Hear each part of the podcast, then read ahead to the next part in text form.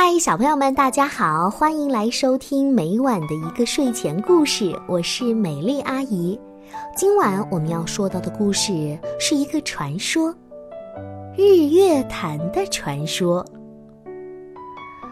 听啊，轰隆隆，轰隆隆，那天起，不知打哪儿传来了两声巨响，天和地突然陷入了无边无际的黑暗。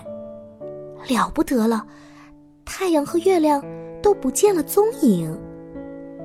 没有了太阳，没有了月亮，鸟儿不再啼唱，花儿不再盛开，世间万物都变得奄奄一息。人们盼了又盼，太阳和月亮却始终没有出现。大尖哥和水社姐是一对年轻夫妇，他们心地十分善良。看到大家日子不好过，就商量着要去把太阳和月亮给找回来。听说啊，这深水潭里住着两条恶龙，太阳和月亮就是被他们吞掉的。看来，想要救回他们，只能除掉恶龙。于是，大尖哥和水社姐收拾好了行囊，准备出发。可是大家都劝他们俩呀，别傻乎乎的去送死。除掉恶龙，哎呦，只怕你们俩呀是去给恶龙当晚餐呢。可是大尖哥和水社姐发誓一定要铲除恶龙，为人们带来光明。一位老爷爷告诉他们：“既然这样，那么你们就得这么做。”山洞的尽头有间小小的茅草屋，住着一位老婆婆。她呀，知道恶龙的秘密，在后山的泉眼附近埋着一把金斧子和一把金剪刀，找到它们才能除掉恶龙。于是，大尖哥和水社姐来到后山的泉眼旁，不停地挖呀挖呀，终于，一缕耀眼的金光闪现出来。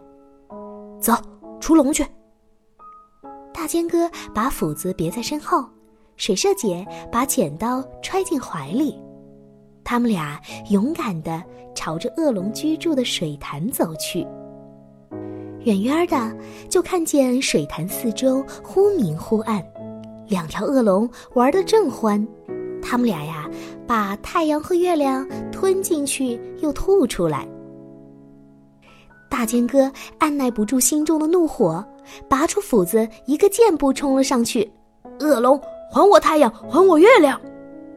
他抡起金斧子就是一劈，一股鲜血从一条恶龙头上喷涌而出，另一条恶龙从水潭里腾空而起，恶狠狠地朝着大尖哥和水社姐扑过来。水社姐大喊：“哦，大尖哥，要小心啊！”大尖哥急忙一闪身，可是还是迟了一步。恶龙的尾巴就像铁棍一样，把他打倒在地上。大尖哥，水社姐急了，拿起金剪刀冲上去，朝着恶龙的身上一通猛扎。恶龙张开血盆大口，朝着水社姐深深的吸了一口气。哎呀，不好了！水蛇姐的身子已经飞了起来，眼看就要被吞进去了。还水蛇姐，大尖哥挣扎着爬了起来，抓起斧子使劲的一掷，金光一闪，斧子把恶龙拦腰斩断，鲜血潺潺的流了出来，鲜红了群山环绕的深潭。啊，好辛苦呀！终于消灭了恶龙，大尖哥和水社姐喜极而泣。不过，恶龙虽然不在了，太阳和月亮却依旧在潭水里。该怎么把它们送到天上去呢？山洞尽头的老婆婆颤颤巍巍的走了过来，说：“吃掉龙的眼珠，就能把太阳和月亮送到天上了。只是你们俩就会变成两座山，而且……”没有办法再变回来了。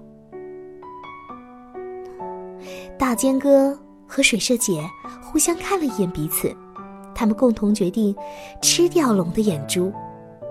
大尖哥弯腰捧起了太阳，水社姐俯身捧起了月亮，他们越来越高，越来越壮，把太阳和月亮使劲儿的往空中一抛，啊！太阳和月亮重新回到天上了。而大尖哥和水社姐化成了两座巍峨的高山，人们管它们叫大尖山和水社山。而曾经囚禁过太阳和月亮的深潭，就叫做日月潭。现在，大尖山和水社山一直默默地守护着日月潭，就好像大尖哥和水社姐深深的爱着这个世界一样。哇，被这两个人深深的感动到了呢，小朋友们，多么舍己为人的精神呢！我们真的要为他们掌声鼓励一下哦。好啦，今晚的故事呢，咱们就听到这儿了。每一位宝贝们，明晚咱们再会喽，晚安。